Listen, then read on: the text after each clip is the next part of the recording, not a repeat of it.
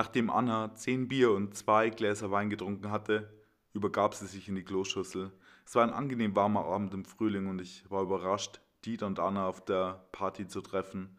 Ich hatte den Eindruck, dass es Dieter peinlich war, dass Anna kotzen musste. Während Anna spie, gab sie ein Geräusch von sich wie ein jammernder Hund. Ich hatte Dieter vor zwei Jahren in der Stadt kennengelernt.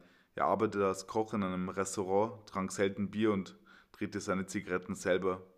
Unsere Beziehung war leidenschaftlich, aber dann trennten wir uns, weil wir uns beide auf unsere Karriere konzentrieren wollten. Mein Beruf als Ärztin stellte hohe Ansprüche an mich. Auf der Party sprach ich mit Dieter über unsere Beziehung, unser Berufsleben und darüber, dass er nun mit Anna zusammen war. Sechs Monate war ich mit Dieter zusammen. Es ist ein Jahr her, dass wir unsere Beziehung beendet haben. Dieter arbeitete immer noch als Koch und seine Freundin Anna arbeitete als Bürokauffrau.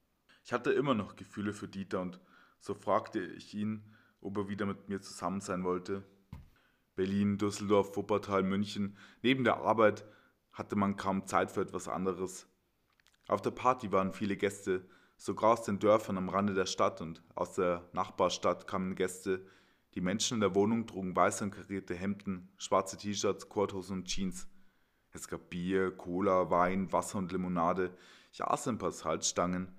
Ich trug ein blaues Kleid und fragte mich, ob eine beige Stoffhose besser gewesen wäre. Als ich auf dem Balkon stand, bekam ich mit, dass Anna weinte. Mit einem Taschentuch hatte sie sich die Kotze vom Mund gewischt und trocknete nun ihre Tränen. Dieter hatte mit Anna Schluss gemacht.